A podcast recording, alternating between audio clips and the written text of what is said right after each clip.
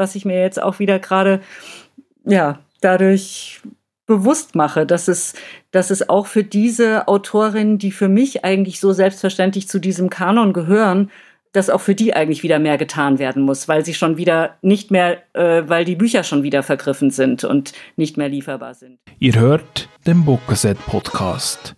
Die Welt der unabhängigen Verlage. Heute im Gespräch mit Britta Jürgs. Mein Name ist Nick Lütti.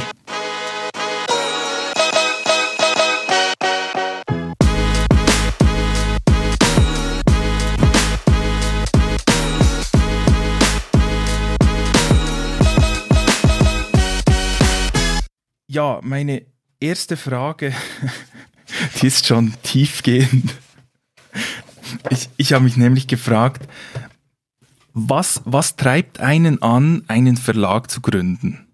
Ja, das ist natürlich schon eine sehr, äh, ja, sehr schöne, aber auch sehr umfangreiche oder eine Frage, die, die viel, ja, viel Zeit jetzt vielleicht erfordern könnte, die zu beantworten. Aber es geht natürlich auch ganz kurz. Also Bücher zu verlegen, die ich anderswo nicht gefunden habe und die ich gerne in die Welt bringen wollte, sagen wir mal so. Äh, natürlich auch sowas, ja, so eine kleine ja, missionarische Ader dann einfach. Also das, von dem ich dachte, dass es halt wichtig ist und dass es das so nicht gibt, tatsächlich auch zu machen. Ähm, ich hatte so am Anfang ein paar Buchprojekte, die ich wichtig fand und die hätte ich natürlich auch zum Beispiel als Herausgeberin auch äh, anderen Verlagen anbieten können. Aber mir war es eben auch wichtig, das so von von von Anfang so diesen ganzen Prozess zu begleiten. Also so dieses Bücher machen von der Idee bis zum Buch bis in die Buchhandlung. Das gehört natürlich auch dazu, dass mir das auch auch wichtig war. Denn zu Beginn äh, war es so ja, halbe halbe würde ich sagen, so bestimmte Ideen, Bücher, äh, die, die ich dann auch als Herausgeberin erstmal gemacht habe, also mit Porträts von surrealistischen Künstlerinnen und Schriftstellerinnen. Das war so äh, das, das erste Buch. Und andere Bücher waren dann so Themen, also Autorinnen, diese wiederentdeckten Autorinnen, vergessenen Autorinnen, was ich ja auch immer noch mache. Und äh, das, das war halt so diese, die, der, der zweite Schwerpunkt. Also diese beiden ja, diese beiden Richtungen, die gab es schon von Anfang an, aber es hing natürlich erstmal alles daran, so dass ich das machen wollte, was ich so anderswo nicht gefunden habe. Davon ausgehend, Sie hatten ja jetzt schon angesprochen, dass es eben diese Bücher sind, die man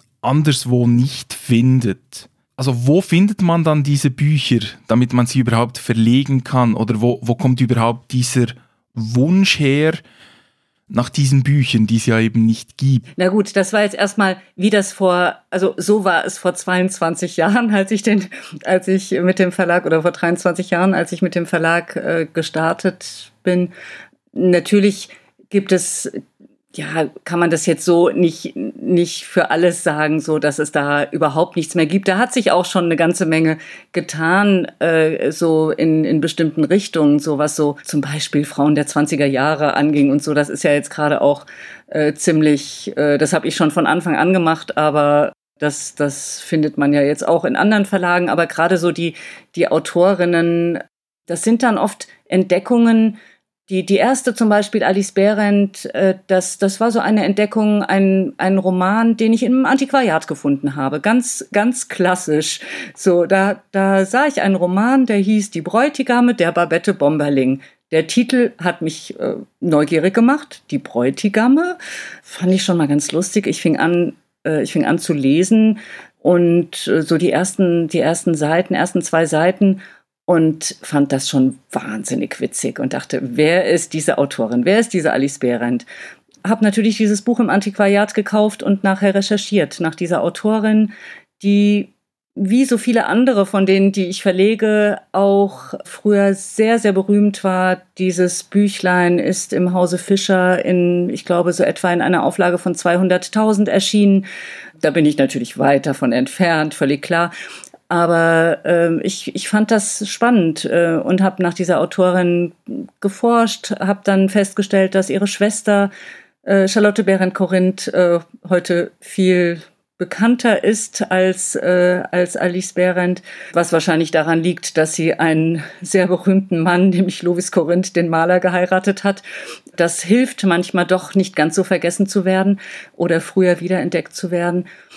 Naja, also so war das bei dieser Alice Behrendt und ich habe dann recherchiert nach der, nach der Familie, also habe gelernt, dass äh, Behrendt 38 in Italien gestorben war und äh, habe dann ja irgendwann eine Enkelin in Schweden aufgetan und ja von ihr dann sozusagen die Rechte äh, erhalten für die Veröffentlichung dieses Buches.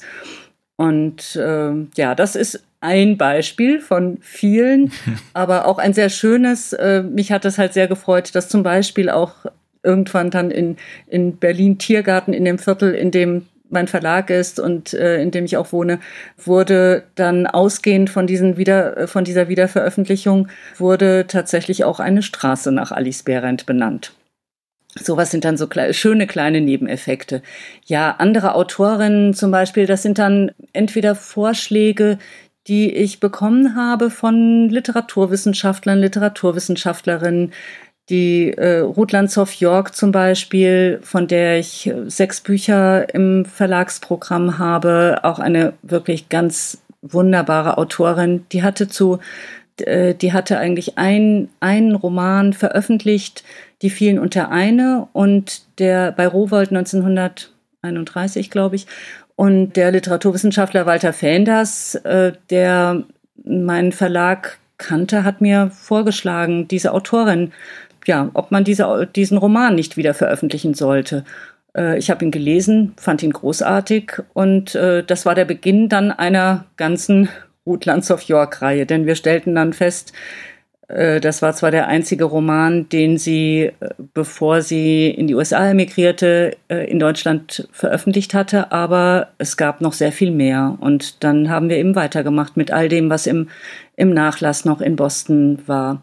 Und das ist auch, das ist mir auch insgesamt, das ist auch immer wichtiger geworden oder das ist mir auch von Anfang an schon wichtig, dass es viele Bücher in meinem Verlag gibt, die halt Wiederentdeckungen sind, also Neuauflagen von Büchern, die es irgendwann mal gab. Aber ähm, ich kann es jetzt nicht von der Anzahl her sagen, aber ich, ich denke fast, dass es noch viel mehr Bücher gibt in meinem Verlagsprogramm, die, die es so noch nie gab. Also die entweder aus dem Nachlass, Erstveröffentlichungen aus dem Nachlass sind, die erste Übersetzungen sind, die die jetzt ähm, zum Beispiel Feuilletons sind, die es natürlich in Zeitungen, Zeitschriften gab, aber die trotzdem vorher noch nie in Buchform waren oder Theaterstücke, die so noch nie in, in Buchform veröffentlicht wurden. Also das ist auch so eine, ja, diese Pioniersarbeit, äh, das ist mir auch einfach ganz, ganz wichtig und das kommt aus den verschiedensten Richtungen immer. Also das sind Funde von mir, das sind Empfehlungen und Vorschläge von anderen, so aus einem ganzen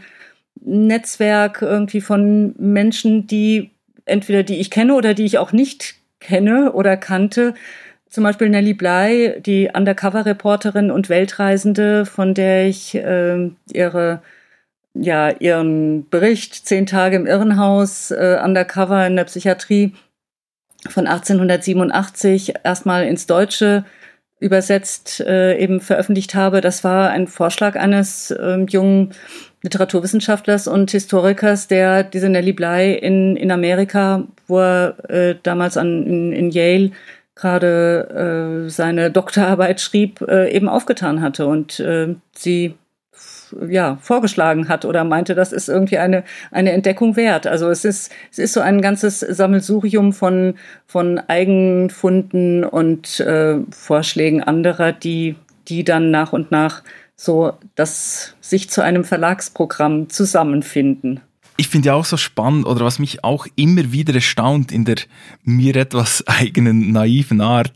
denke ich mir immer wieder, wie kann es sein, dass jemand so berühmt gewesen ist und dann einfach vergessen geht? Also ich habe beispielsweise im letzten Jahr waren es Gutti Alsen, oder Friederike Manner oder jetzt auch Helene Wolf, Alma Karlin und so weiter. Diese Frauen, die eigentlich sehr berühmt waren zu ihrer Zeit und dann einfach verschwunden sind? Ja, das ist, äh, das ist wirklich eine ganz, ganz entscheidende Frage, äh, die mich auch immer um, umtreibt. Bei den, bei vielen der Autorinnen, die, die ich veröffentliche, kann man es einmal natürlich auch eines sagen, dass, dass da sehr viel, also weil ich ja so ein, ich habe ja so ein großes Fable irgendwie für die Texte aus den 20er Jahren und ähm, so 20er, 30er Jahre.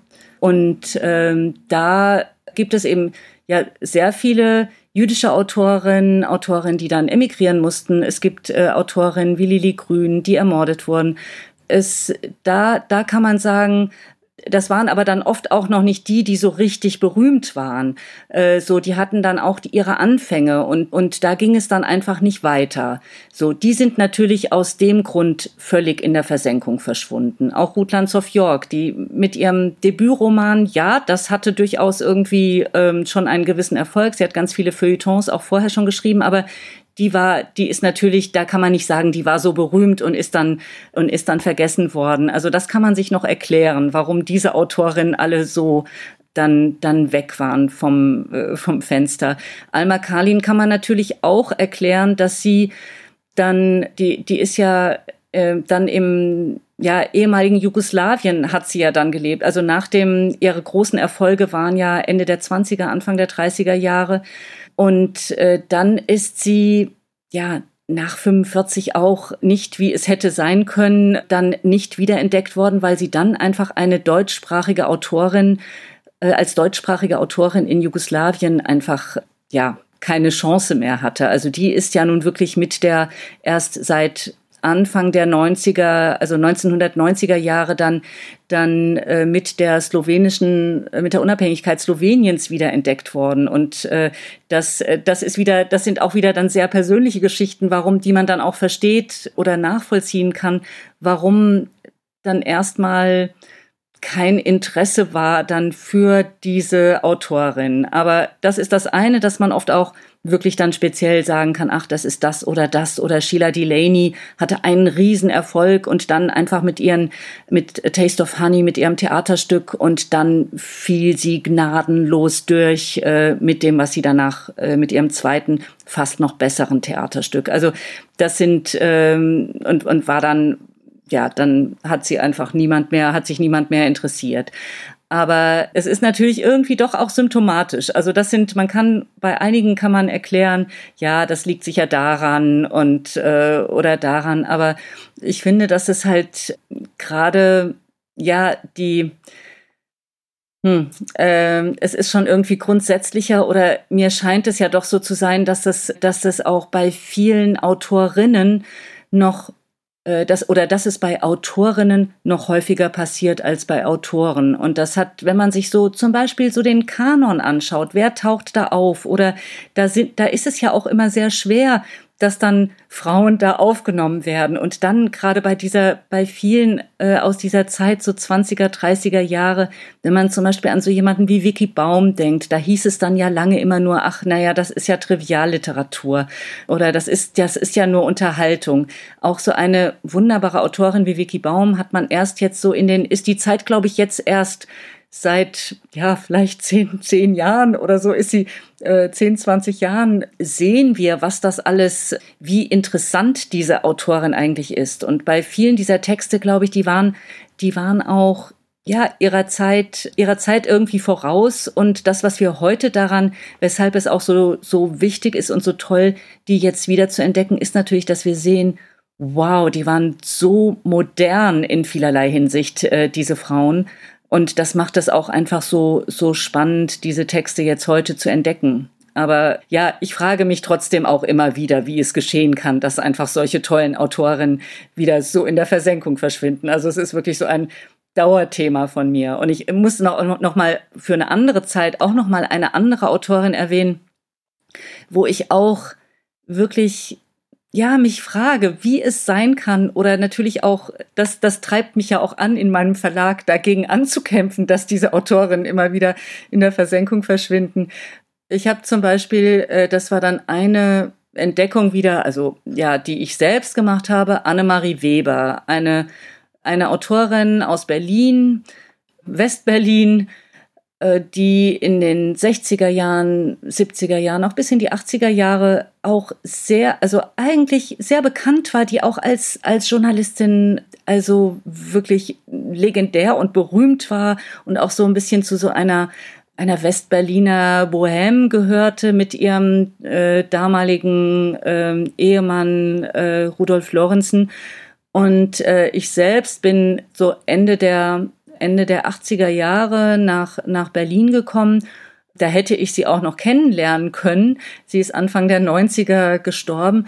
Und als ich irgendwann ein Buch von ihr zum ersten Mal las, Westend von 1966 über eine Frau, die in, in Berlin 45 zum Kriegsende und die genau diese Zeit April 45 bis Sommer 46 beschreibt. Und das tut sie auf eine ganz, ganz besondere Art und Weise. Die hat eine eine großartige Schreibweise, einen äh, lakonischen, also so einen wunderbaren lakonischen Ton. Also für mich war das war das wirklich auch eine eine totale Entdeckung, diese Annemarie Weber und ihr Roman Westend.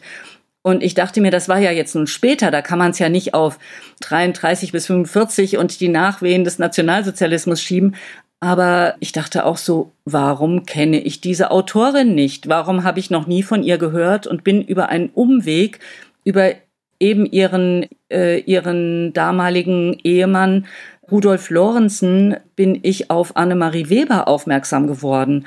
Und äh, das ja, ist für mich auch unbegreiflich, warum das dann immer wieder aufs Neue passiert, dass solche Autorinnen, die dann auch ja wirklich auch, die war auch mit ihrem Roman Westend sehr, sehr, sehr erfolgreich und war auch irgendwie als, als Person auch sehr bekannt. Aber ja, die ist leider auch, äh, obwohl ich mir große Mühe gebe, das, das zu ändern, aber die ist leider auch ein bisschen auch schon, schon wieder vergessen worden, auch wenn das noch nicht so lange her ist. Also das, da muss man immer wieder dran arbeiten, immer wieder aufmerksam machen und immer wieder, immer wieder davon erzählen, wie, wie toll diese Literatur ist und wie wichtig diese, dieser Blick auf die Gesellschaft ist und von, von diesen Autorinnen ja, und hoffen, dass da ein bisschen was ankommt. Sie beschreiben so viel, dass mir selbst auch immer wieder passiert. Ich muss jetzt wirklich gerade an Friederike Manner denken. Die hat 1948 wurde ihr Roman veröffentlicht, Die dunklen Jahre. Und der wurde in Ausschnitten in, in Zeitungen veröffentlicht damals, ist seither nie mehr erschienen und wird heute von, von einer angesehenen Literaturkritikerin wie Evelyn Polt-Heinzel als einer der großen drei österreichischen Exilromane bezeichnet. Das wäre wirklich so ein Roman, den habe ich gelesen und mir gedacht, meine Güte. Daran anschließend vielleicht, es gibt diese Romane, die man entdeckt und wo man sofort weiß, das ist ein Riesending. Und ich als Leser, ich habe ja immer den Vorteil, ich habe schon den, den Entdeckungsschirm der Verleger und Verlegerinnen vor mir. Also die haben schon einen Großteil der Arbeit übernommen. Aber wie ist das für Sie als Verlegerin? Weiß man immer, dass das eine große Entdeckung ist?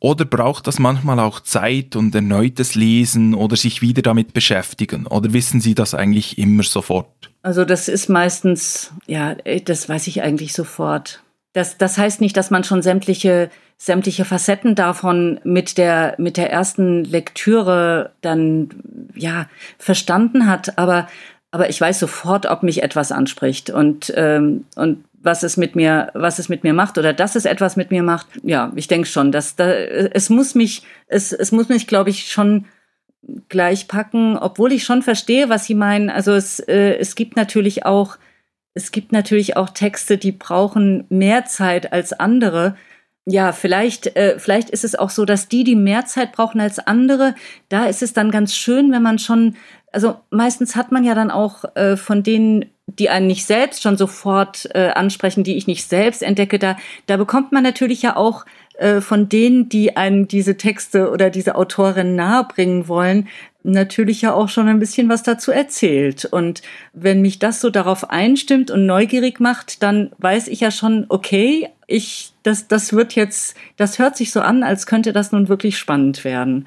ist, das gibt es sicherlich auch, dass man dann, dann auch ein bisschen diese, ja, diese kleine Vorbereitung dann hat und, äh, und, äh, und dann schon, ja, mm, schon, schon weiß, okay, das, äh, auch wenn es nicht gleich funktioniert, aber das lohnt sich. Aber meistens ist es schon für mich, dass dann das, was ich, äh, ist es so, dass das, was ich dann tatsächlich, ja, was ich, was ich in mein Verlagsprogramm aufnehme, ja, das, da, da, da weiß ich schon eigentlich gleich, dass ich das, dass ich das, äh, oder fast immer weiß ich das sofort, dass es was ist, was, was ich gut finde. Da geht es dann auch eher um die, um die Entscheidung, ja, ist es, also manchmal gibt es auch, ähm, auch Texte, die ich total spannend finde, aber wo ich denke, passt vielleicht doch nicht so rein äh, in mein Programm. Oder da kann ich nicht so das, das funktioniert nicht in meinem Verlag. Dann gibt es wieder welche, wo ich denke, oh, das ist jetzt, äh, das ist super spannend. Das wird jetzt, das wird ganz schwierig, aber das muss unbedingt sein. Ich muss das unbedingt machen. Zum Beispiel die Theaterstücke und Erzählungen von Sheila Delaney oder auch Gedichte von Lilly Grün. Nachdem ich von ihr schon Romane veröffentlicht hatte, kamen dann äh, kam Anke Heimberg, die, die Herausgeberin, äh, Literaturwissenschaftlerin, und zeigte mir dann die ersten Gedichte. Und dann dachte ich so, hm, Gedichte, also ist ja erstmal vielleicht nicht so meins, aber dann, äh, dann habe ich die gelesen und dachte so, oh, das wird bestimmt schwierig, aber das, das muss jetzt einfach sein. Wir müssen diese Gedichte machen. Genauso wie es mir mit den Theaterstücken von Vicky Baum oder, äh, oder Sheila Delaney gegangen ist. Ja, also es ist mehr, ja, also es ist, ist eigentlich äh, viel bei mir schon, schon nach der ersten, nach der ersten Lektüre dass ich weiß, das muss sein. Finde ich natürlich trotzdem sehr spannend zu sehen, dass, dass es auch Ihnen schon, schon so geht, bevor das Buch dann veröffentlicht wird. Aber gibt es auch den Fall, dass Sie ein Buch vorgeschlagen bekommen und dann sagen müssen, irgendwie passt das nicht? Oder gibt es das eher selten? Ja, doch, das, das gibt es. Also es kommt dann halt immer drauf an, was ich damit mache. Ich weiß halt, dass so zeitgenössische Belletristik schwieriger, äh, also schwierig ist in meinem Verlag, weil es äh, die wenigsten erwarten, dass ich so etwas mache. Kommt auch kommt auch selten vor, das, das gebe ich zu. Natürlich, ganz, äh, ich bin ja voreingenommen. Ich finde ja alles ganz wunderbar, was ich mache, sonst würde ich es nicht machen. Aber äh, eine, äh, eine Autorin, Marina Neubert, äh, die ich in einer ähm, Lesung von Stipendiatin äh, gehört habe und mich gewundert habe, dass der Roman, aus dem sie gelesen hat, noch nicht veröffentlicht ist. Der, der äh, existiert jetzt im Aviva Verlag unter dem Titel Kaddisch für Babuschka. Ist wirklich ein ganz, äh, ja, ein sehr intensiver und sehr, äh, auch wieder sehr poetischer Roman, der sich mit so einer, ja, auch mit einer jüdischen Familiengeschichte auseinandersetzt und das aber sehr vielschichtig tut. Und ähm, da fand ich, es ist zeitgenössische Belletristik im besten Sinne, aber es ist was, was thematisch einfach auch gut äh, in, was mein Verlagsprogramm auch sehr gut ergänzt und sehr gut dazu passt, weil es nun mal auch diesen jüdischen Schwerpunkt in meinem Verlagsprogramm gibt. Und da dachte ich dann, okay, das, ich finde ihn nicht nur sehr, sehr ja, also sehr, sehr fein und sehr schön und, äh, und ganz, ganz wunderbar und möchte ihn gerne äh, in meinem Verlagsprogramm veröffentlichen, sondern er hat auch eine Chance in meinem, äh, in meinem Programm, weil, weil es noch Querverbindungen zu anderen Themen gibt. Wenn es diese Querverbindung nicht gibt, dann weiß ich, dass das, dass das noch viel schwerer, dass das noch viel schwerer ist. Äh, das, das haben mir halt einige Beispiele so in der Vergangenheit gezeigt. Und da sage ich dann, okay, das ist, das ist schön, aber das wäre vielleicht in einem anderen Verlag besser aufgehoben. Das passiert mir schon und das äh, ist mir durchaus auch kürzlich schon wieder passiert dass ich dann sage, es ist, ähm, gefällt mir gut, ist nur leider würde in meinem Verlagsprogramm untergehen. Ich muss dazu aber auch sagen, ich glaube, das ist eigentlich das, was, was die besten unabhängigen Verlage auszeichnet, das, das relativ scharfe und, und klar abgegrenzte Verlagsprofil. Natürlich gibt es da ja sehr viel, ja, sicher, also das denke ich auch. Das heißt natürlich nicht, dass es, äh, ja, dass es auch äh, viel gibt, was in verschiedenen, äh, also was in mehrere Verlage passt. Ja, natürlich hätte ich, also äh, Helen Wolf finde ich auch ganz großartig, habe ich auch gelesen mit, äh, mit äh, ja, sehr viel Interesse und großem Vergnügen. Passt wunderbar in, in den äh, zum Weitle Verlag. Ja, hätte ich natürlich, äh, hätte auch gut zu Aviva gepasst, völlig klar. Aber genau, aber trotzdem ist es, äh, ist es auch wieder ganz spezifisch, passt es da auch sehr gut hin. Und da haben Sie wahrscheinlich recht, dass es, da, da merkt man halt hinter, unseren Verlagen, also was jetzt äh, natürlich nicht nur den Aviva Verlag, sondern irgendwie viele äh, im besten Sinne unabhängigen Verlage betrifft, äh, da, dafür gilt natürlich schon, äh, da merkt man, da, da stehen Personen, Persönlichkeiten dahinter und deswegen ist auch das Profil dann so einzigartig.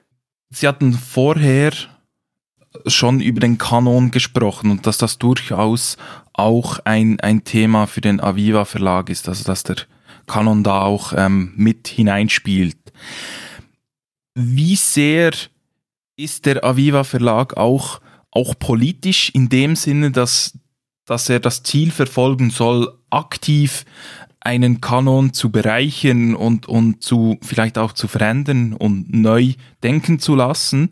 Oder ist das eher Zufall, weil das dadurch kommt, dass man sich mit, mit Wiederentdeckungen beschäftigt? Nein, das ist total politisch auch natürlich. Also ähm, das, äh, ja, das ist mir schon ein tiefes Bedürfnis und ganz großes Anliegen, das den den Kanon zu erweitern, um um die äh, die ganzen interessanten äh, Frauen, die tollen äh, Autorinnen, Künstlerinnen und ja auch andere äh, also Frauen aus anderen, äh, aus anderen Sparten, die meiner Ansicht nach da, darin fehlen oder einfach in ihrer Bedeutung nicht ausreichend gewürdigt werden.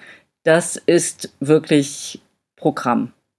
Und äh, das sehe ich als, als politische Aufgabe, ohne das äh, jetzt immer so in den äh, in den Vordergrund, äh, also ohne das, das immer zu thematisieren, aber ähm, nein, es ist mir, äh, das ist wirklich ganz klar äh, eine politische Aussage. Aber was natürlich äh, äh, nicht heißt, dass es mir nicht ganz, ganz, also in erster Linie natürlich um die Qualität geht, das ist vollkommen klar. Das würde ich nicht machen, wenn, wenn das nicht, äh, wenn ich nicht davon überzeugt wäre, dass es wirklich großartige äh, Frauen sind und, und äh, tolle Bücher sind. Aber es ist ein politisches Statement, trotz allem. Ja, also ich glaube, über die Qualitätsfrage, da müssen wir uns nicht streiten. Die äh, sehe ich durchaus auch als gegeben. Es gibt ja durchaus einige unabhängige Verlage, die, die zumindest eine rein, ein rein weibliches Programm haben.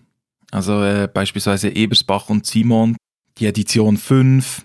Also sie sind ja da nicht alleine und ich glaube, alle diese Verlage haben mehr als genug gutes Material zur Veröffentlichung. Ja, wobei äh, ich mich trotzdem auch immer noch ein bisschen mehr als Pionierin sehe, in dem in dem es natürlich, in dem ich mich halt auch sehr stark einfach um diese ja Exilautorin, jüdischen Autorin und so, also ja, um um diese äh, um diese Seite auch der ähm, ja der Literatur kümmere. Und das mir halt einfach auch sehr wichtig ist, äh, weil ich denke, wir, wir haben eine Verantwortung irgendwie gerade diesen Schätzen gegenüber äh, und wenn all denjenigen auch, die eben äh, verfolgt und äh, verfolgt wurden oder ermordet wurden oder ähm, Deutschland äh, aus Deutschland vertrieben wurden und so und das ist mir auch noch ein äh, das ist wirklich auch noch ein besonderes Anliegen in meinem Verlag was noch da dazu kommt zu dieser diesem weiblichen Kanon den ich natürlich genau wie die Kollegin ähm, ja auch ergänze. Auch ja, diese Künstlerin, ich habe am Anfang ja gesagt, so es fing alles an mit so einem äh, Buch unter anderem über Künstlerinnen des Surrealismus ähm, und äh, dann ging es ja auch weiter mit den Künstlerinnen und Schriftstellerinnen des ja des Expressionismus, der neuen Sachlichkeit und so weiter. Auch gerade auch, ja auch diese Bücher, von denen ich auch viele also ja viele viele irgendwie im Programm habe, wo es so um die die Designerin oder die Architektin oder die Tänzerin ging, also halt einfach auch wieder oder die Musikerin aufmerksam zu machen ähm, auf all diejenigen auch jenseits der Literatur, also wo es halt einfach tolle und äh, interessante Frauen einfach gab, ganz oft eben auch als Pionierin. Das, das Traurige ist ja, obwohl es Menschen wie Sie gibt und Sie ja nicht alleine sind zum Glück, die sich ganz gezielt für, für diese Wiederentdeckungen ähm, einsetzen, kommt es ja immer wieder vor, dass man auf Dinge stößt, die man sich nicht erklären kann. Also jetzt, um hier nur zwei Beispiele zu nennen, ähm, ich wollte dieses Jahr mich verstärkt mit der Romantik beschäftigen. Und ich war immer ein großer Fan der Romantik, aber ganz ehrlich, ich kannte natürlich nur das, was man halt so kennt, sprich die Männer, sprich die Eichendorfs und die Hoffmanns und so weiter. Und dann habe ich gemerkt, es gab sehr viele Frauen und hauptsächlich ja Frauen, die mit diesen Männern ähm, entweder verwandt oder verheiratet waren, die geschrieben haben und die bedeutende Texte geschrieben habe, haben. Und ich habe mir dann gesagt, okay, ich möchte jeden Monat ein Buch besprechen. Ein einziges. Also zwölf Bücher im ganzen Jahr, natürlich von zwölf verschiedenen Schriftstellerinnen, falls möglich. Das war nicht möglich, aus dem einfachen Grund, weil es nicht genug Bücher gab, die aktuell veröffentlicht sind. Es sind tatsächlich hauptsächlich antiquarische Bücher. Und dann gibt es noch so etwas wie von Caroline von Günderode gab es beispielsweise eine Gesamtausgabe im Stromfeld äh, Verlag. Den gibt es aber nicht mehr. Das ist ja wirklich bedauerlich, dass es das alles nicht mehr gibt. Das muss man natürlich auch unbedingt wieder, wieder veröffentlichen. Und da merke ich dann auch, äh, äh, das ist mir auch schon häufiger äh, aufgefallen, dass ich einige von diesen Autoren, gerade auch so Romantik, die, die habe ich so in den, ja, Ende der, oder nee, nicht, nicht Ende, die habe ich in den 80ern, äh, in den 80er Jahren kennengelernt. Irgendwie in, äh, da, da wurde ganz viel veröffentlicht, äh, damals auch im, im Luchterhand Verlag, Luchterhand äh, Verlag, jetzt der ja früher auch noch ein unabhängiger Verlag war. Ja, das war für mich auch ganz, ganz wichtig, so diese, diese Frauen in dieser Zeit kennen zu, äh, aus dieser Zeit kennenzulernen.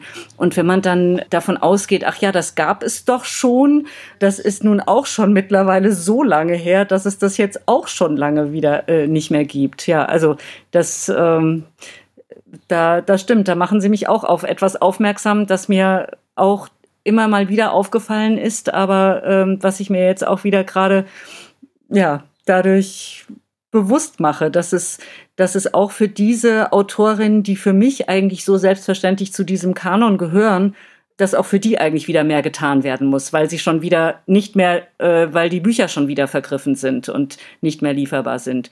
Aber vielleicht kann ich da gerade auch noch mal was anschließen und zwar was so dieses diese Nachhaltigkeit angeht äh, in einer bestimmten, in einer äh, äh, bestimmte äh, Interpretation von Nachhaltigkeit. Denn ich finde es auch wirklich sehr, sehr wichtig, dass dann die mm, die Autorin und die Bücher, die ich in meinem Verlagsprogramm veröffentliche. Es gelingt mir auch nicht in jedem Fall, ähm, aber ich versuche eigentlich, dass, ähm, dass es normalerweise, dass ich dann auch Bücher wenn sie dann irgendwann vergriffen sind, zuerst mache ich sie meistens im Hardcover, wenn sie dann irgendwann vergriffen sind, dann oft als, äh, als Broschurband. Aber ich versuche eigentlich, sie immer wieder zu veröffentlichen. Also, dass, dass sie auch weiterhin sichtbar sind und nicht, wie das, wie das in, ja, in vielen äh, großen Verlagen dann der Fall ist. Okay, das ist dann, das, das wird dann veröffentlicht und dann irgendwie ja, dann danach verramscht und äh, ja, dann, dann gibt es halt nicht mehr. Und das ist keine Öko äh, das ist keine ökonomische Überlegung. Also man kann nicht sagen, dass das, dass das betriebswirtschaftlich jetzt besonders schlau wäre, das zu tun. Aber es ist mir ein, ich finde, es ist eine Notwendigkeit und es ist mir ein Bedürfnis, Manchmal geht auch das eine mit dem anderen, dass es auch durchaus äh, funktioniert, dann, dass dann diese Bücher auch längerfristig auch immer wieder gefragt sind. Aber, aber ich finde das auch ganz, ganz wichtig. Und auch nur damit können wir dafür sorgen, dass diese Autorinnen nicht dann wieder in zehn Jahren oder in 20 Jahren wieder vergessen sind und wieder neu entdeckt werden müssen. So, ich glaube, das, das ist einfach wichtig, dann dafür zu sorgen, dass einfach das, was man so als besonders wichtig und auch gerade für diesen, für diesen weiblichen Kanon als wichtig ansieht, dass das auch einfach weiter noch verfügbar ist. Also ich, ich glaube, Sie, Sie sprechen hier den vielleicht wichtigsten Punkt an oder einen der wichtigen Punkte, der genau bei dieser Kanon-Neubildung, Kanon-Erweiterung immer wieder aus meiner Sicht problematisch wird, nämlich genau wie Sie beschrieben haben, dass die Werke dann plötzlich vergriffen sind. Und dann gab es eine Ausgabe vor zehn Jahren oder vor 20 oder 30 Jahren und that's it. Und das kann ja nicht die Lösung sein. Und ich, ich sehe da immer den Fall Ricarda Huch und, und da muss ich danach sagen, da muss ich, da müssen sich auch die Lesenden an der Nase nehmen, weil von Ricarda Huch, die auch ein, ein sehr bedeutendes Werk hinterlassen hat, das momentan eigentlich nicht verfügbar ist oder immer nur in Einzelausgaben. Bei Kampa gab es letztes Jahr beispielsweise ein Buch oder in der anderen Bibliothek mal ihre Schrift über die Romantik, aber eine Werksausgabe gibt es eigentlich nicht, bis jetzt der Bohr Verlag oder Böhr Verlag, ich bin mir da nicht sicher, wie man es ausspricht, eine Werkausgabe gestartet hat. Diese Werkausgabe ist aber nur als Book on Demand verfügbar. Und ich habe jetzt selbst bei mir gemerkt, ich habe es gemerkt, als bei Twitter Diskussionen aufkamen, wie steht es denn um das Werk von Ricarda Huch und ich dann sagte, hier gibt's eine Ausgabe und dass dann relativ schnell so ein wenig dieses Naserümpfen kam, dieses Book on Demand oder dann auch als E-Book oder so. Und dort frage ich mich, und das, das würde mich auch interessieren, wie Sie das sehen. Wie sehen Sie da die Zukunft für die Buchbranche? Ist dieses Modell, weil es ja genau betriebswirtschaftlich vermutlich häufig sich nicht rechnen wird, eine zweite, eine dritte Auflage zu machen und die dann relativ lange zu lagern, dass man beispielsweise mit diesem Print-on-Demand-Verfahren oder mit E-Books oder so da in die Zukunft weitere Wege einschlägt? Naja, E-Books sind ja sowieso, also es, es spricht ja überhaupt nichts gegen E-Books. Das ist ja, das ist doch irgendwie auch eine großartige Möglichkeit. Print-on-Demand, äh, ich meine, ich bin, ich bin große, äh, großer Fan von gebundenen, schönen, schön gemachten Büchern. Bin ich auch. Gerne auch irgendwie mit Lesebändchen und mit schönem Vorsatz und so weiter. Also das erstmal so als, als Hintergrund. Aber, aber E-Books sind da natürlich eine, äh, eine wunderbare Möglichkeit.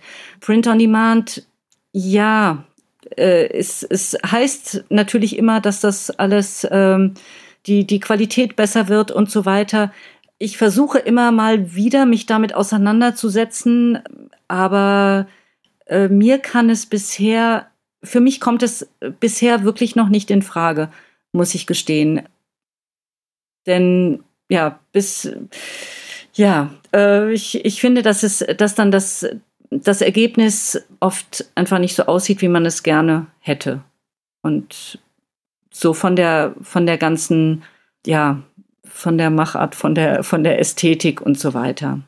Aber das, ja, das, das wird sich sicherlich auch noch ändern und das, äh, das hat sich ja auch schon geändert.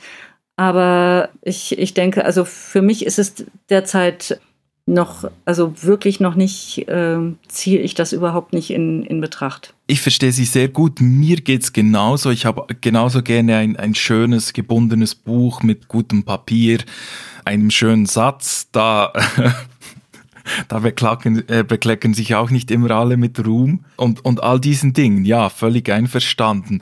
Aber wenn ich mir das einfach rein, rein als, als, als rein rationales Argument anschaue, dann muss ich sagen, eigentlich muss ich mich als Büchermensch da selbst an der Nase nehmen und sagen, vielleicht muss ich bereit sein, in Zukunft ein wenig Qualitätsabstriche zu machen bei einzelnen Ausgaben, weil sie dann halt vergriffen sind.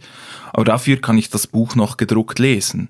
Oder würden Sie dann, dann da sagen, ja, dann ist eher das E-Book die Alternative? Naja, das liegt einfach an ihrem, äh, äh, an, an ihren äh, eigenen oder an, an den Vorlieben äh, jedes, jedes Einzelnen, jeder Einzelnen. Klar, bevor es ansonsten überhaupt nicht existiert, warum nicht, wenn es sonst überhaupt nicht existieren kann.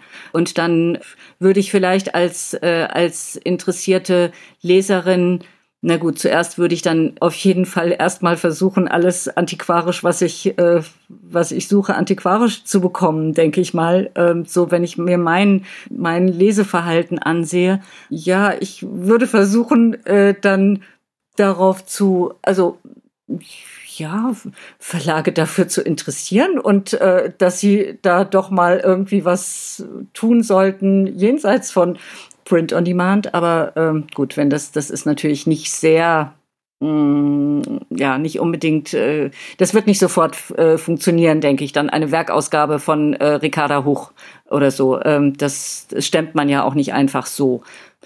Ich denke, das muss man irgendwie von Fall zu Fall sehen, was, was wofür vielleicht geeignet, äh, geeignet ist oder geeignet sein kann. Aber ja, ich bin trotzdem, ich versuche trotzdem es äh, so, ja, so, so lange es geht. Ich bin ja, ich finde es schön, wenn, wenn Bücher äh, ja, vorher gedruckt werden und, und dann hoffentlich ihre Leserinnen und Leser finden. Klar, ich weiß ja natürlich um, ich weiß nur zu gut um die, die Probleme des äh, Vorlegens, äh, das, wie viel äh, Verlegen mit Vorlegen zu tun hat und dass es eben nicht automatisch dann alles reinkommt, was man, äh, was man vorlegt, indem man vorfinanziert.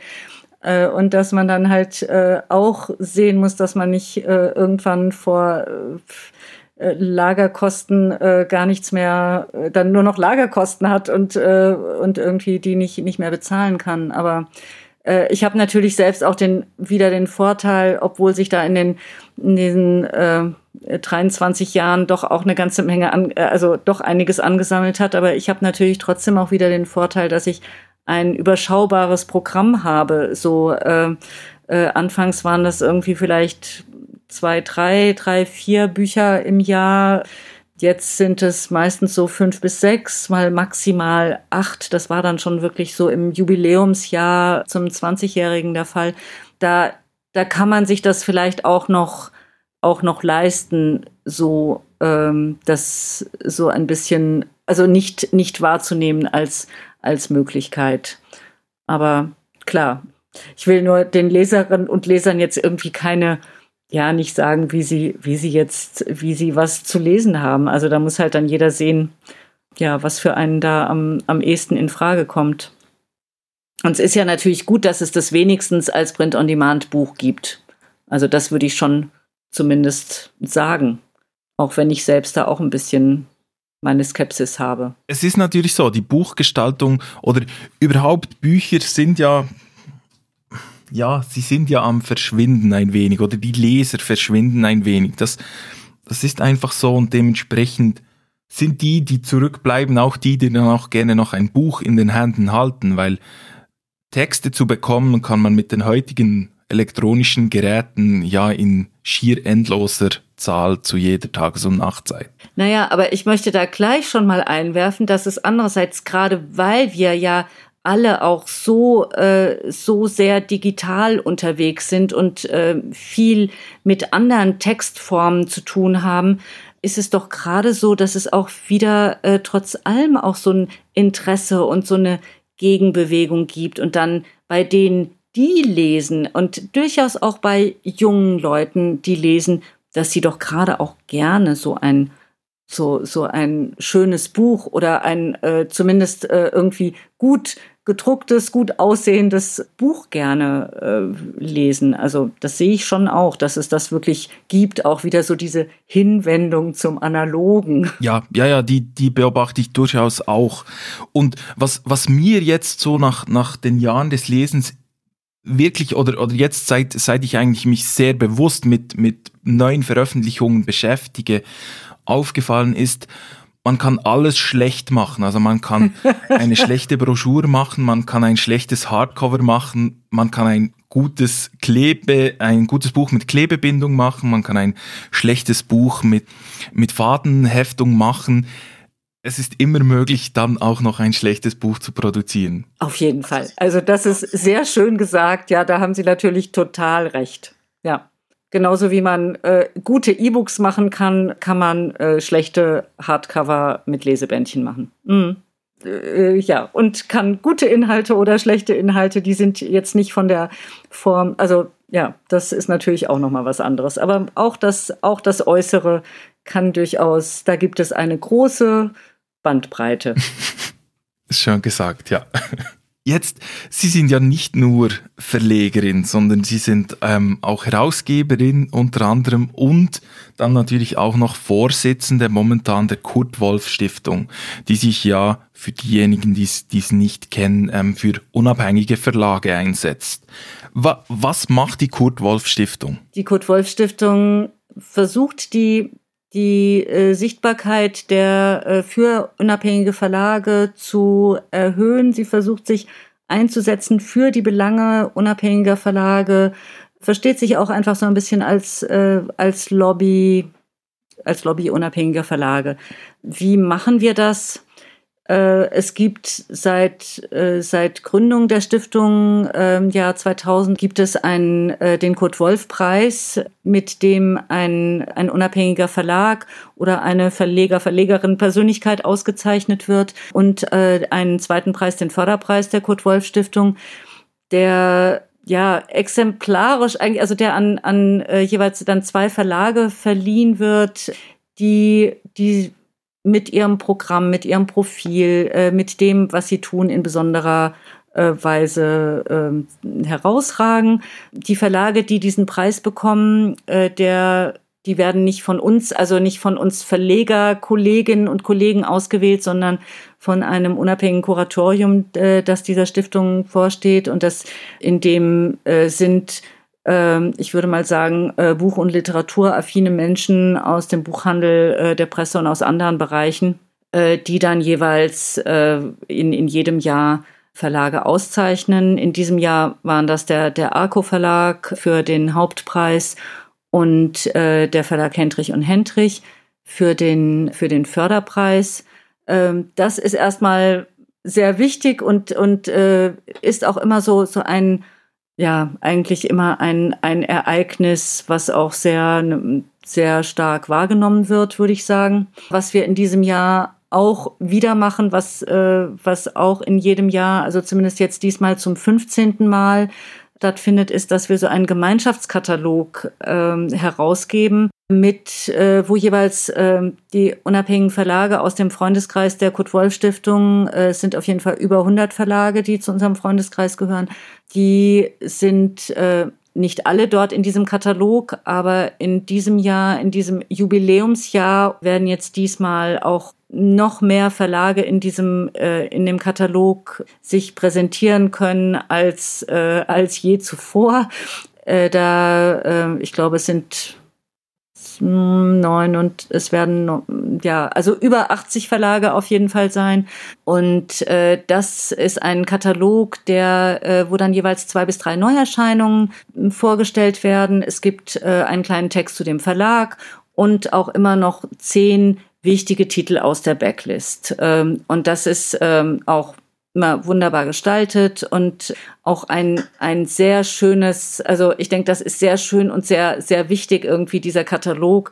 Es geht um das Buch, der eben auch, der kostenlos verteilt wird, ja, auf den Buchmessen, aber auch natürlich in den Buchhandlungen und die Buchhandlungen können diese Kataloge kostenlos äh, bestellen von den Barsortimenten ähm, oder auch sich einfach als zum äh, Anmelden äh, schon, dass sie vormerken lassen in der ähm, bei uns in der Geschäftsstelle. Der Katalog ist halt normalerweise äh, in einer Auflage in den letzten Jahren immer in Höhe von 31.000 Exemplaren gedruckt worden und verbreitet worden, dass wir das machen können, sowohl die Preise vergeben als auch diesen Katalog.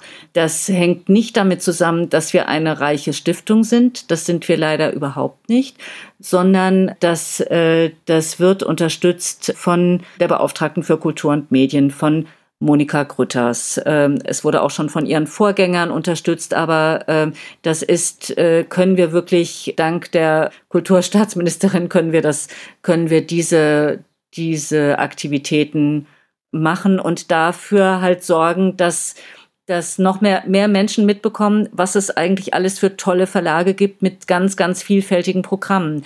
Denn äh, es ist ja nicht so, also wir machen alle interessante Bücher, sage ich mal, aber natürlich haben wir äh, so als äh, kleinere unabhängige Verlage äh, haben wir natürlich alle nicht die Budgets für äh, Marketing und, äh, und Werbung und so weiter und äh, sind deswegen ja, oder können das deswegen sehr gut brauchen, dass es, äh, dass es so eine Stiftung gibt wie die Kurt Wolf Stiftung, die sich eben dafür dafür einsetzt. Jetzt gerade vielleicht auch noch mal ein bisschen in, in eigener Sache. Wir haben ja, wie gesagt, 20. Jubiläum, äh, 20 Jahre Kurt Wolf Stiftung. Das ist jetzt gerade in diesem Jahr etwas schwer, ähm, das zu feiern, aber wir wir werden jetzt auch äh, zum zum Herbst äh, haben wir werden wir so ein ein Schaufenster Wettbewerb äh, ausschreiben und man kann irgendwie ganz viel, also kann Material bei uns äh, bestellen. Also natürlich diese diese Kataloge der Kurt Wolf Stiftung. Es geht um das Buch, aber auch ähm, auch äh, Stoffbeutel und Plakate und so weiter. Und die gibt es dann als Jubiläumspaket, womit man dann die die Schaufenster der Buchhandlung dekorieren kann und natürlich auch mit Büchern aus unabhängigen Verlagen und dann vielleicht auch noch an unserem Schaufensterwettbewerb teilnehmen. Aber das wird so dann in der, das werden wir in der zweiten Jahreshälfte machen. Und das ist natürlich schön, weil wir gerade alle ja nicht so viel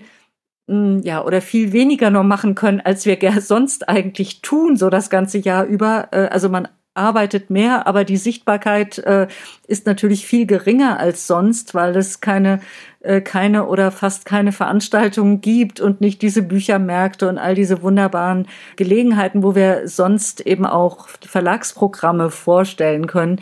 Aber ähm, das ist ganz schön, sowas machen zu können, um, um trotzdem auch äh, hier auch in diesem Jahr so ein bisschen für ja für mehr Sichtbarkeit zu sorgen.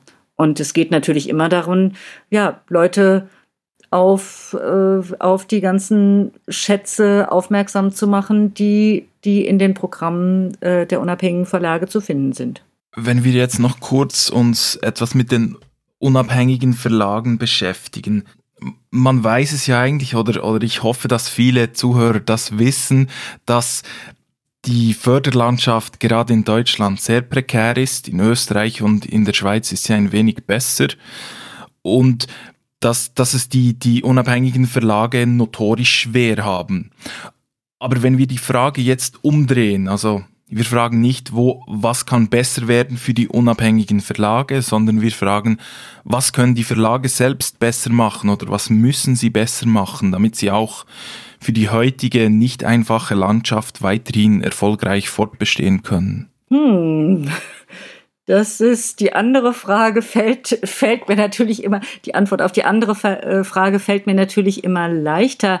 Ich denke, also was, was ich wichtig finde, das ist tatsächlich, also wir sind ja alle äh, natürlich irgendwie so Individualistinnen, Individualisten, wenn man so wahnsinnig ist, um einen, äh, einen Verlag zu machen und das dann auch irgendwie über längere Zeit hinweg auch immer noch weiter fortsetzt. Aber ich denke, eins ist, äh, ist schon mal gut, äh, sich sich zusammenzuschließen in vielerlei Hinsicht. Also das ist auf jeden Fall was, was man gut und auch noch besser machen kann. Und wo natürlich dann auch die, Kurt Wolf Stiftung auch schon mal ein, ein gute, ja, etwas Gutes ist, weil das ja auch irgendwie ein Zusammenschluss ist. Also ich denke so die Solidarität untereinander, das finde ich, das finde ich immer ganz, ganz wichtig. Und da geht auch noch einiges mehr, äh, finde ich. Also äh, da lässt sich da noch ein bisschen, da ist schon noch ein bisschen äh, Luft nach oben. Auch sich dann in dem was andere gleich oder ganz anders machen und sehen, äh, sich dann da auch zu akzeptieren und, und wahrzunehmen.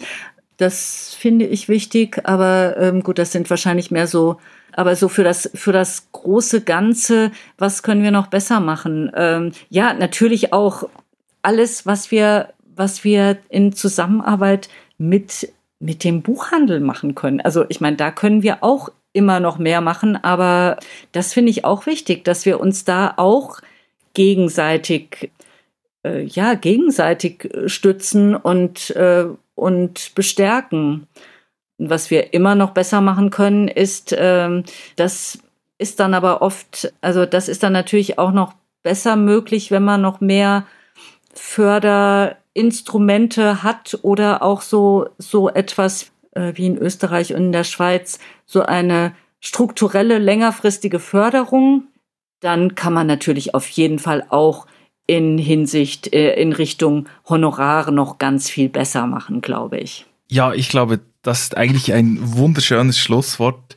Ähm, liebe Britta Jürgs, ich hätte noch tausende Fragen, aber die, die lassen wir jetzt für heute. Ich möchte Sie noch bitten, zum Schluss uns einen Buchtipp mitzugeben. Das kann irgendein Buch sein. Einzige Bedingung wäre aus einem unabhängigen Verlag, aber das kann aus Ihrem Verlag sein, aus einem anderen Verlag. Eines, das Sie schon lange begleitet, eines, das gerade auf Ihrem Nachttisch liegt, wie Sie möchten. Oh, das ist jetzt schwierig. Ein Buch ist immer, ist ja immer viel zu wenig. Das reicht überhaupt nicht. Es dürfen auch zwei sein. oh, hätte ich es nur vorher gewusst, dann hätte ich mir überlegen können, was ich, was ich jetzt nehme. Äh, es müssen, es müssen jetzt einfach mehrere sein. Das geht jetzt nicht anders.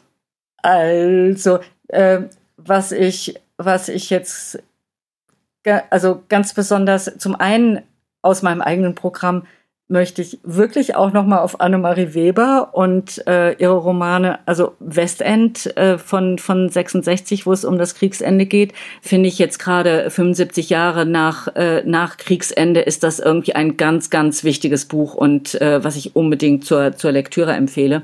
Und eine andere ganz, ganz wichtige Autorin, auch in dem gleichen Zusammenhang, aber aus dem Französischen übersetzt und hierzulande eigentlich wirklich auch viel zu wenig bekannt ist äh, Germaine Tillon, von, von der, äh, also Widerstandskämpferin, äh, französische Widerstandskämpferin, eine gehört zu den ersten Frauen, die jetzt in, als Widerstandskämpferin vor ein paar Jahren äh, ins Panthéon aufgenommen wurden. Und die ist einfach ganz ganz großartige, sehr hellsichtige, sehr kritische, aber auch ganz toll geschriebene Texte geschrieben. Die war äh, Ethnologin, ist, äh, war in Algerien in den 30er und 40er Jahren, ist dann, ist verhaftet worden, ist nach, äh, ist deportiert worden, kam ins KZ Ravensbrück, hat es überlebt und hat, hat darüber geschrieben und ist einfach so eine wichtige Intellektuelle, die großartig schreibt und äh, deren Band äh, Die gestohlene Unschuld äh, im Aviva Verlag erschienen ist, finde ich auch einfach noch so, so, so wichtig. Und immer wieder wichtig und immer wieder, immer wieder zu lesen.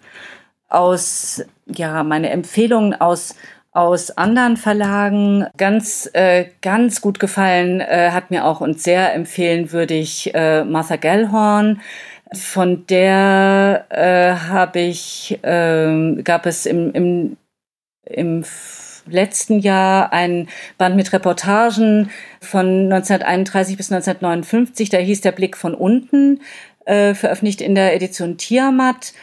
Und jetzt äh, kam als zweiter Band dazu das Gesicht des Friedens. Das sind jetzt Reportagen aus den Jahren 1960 bis 1987.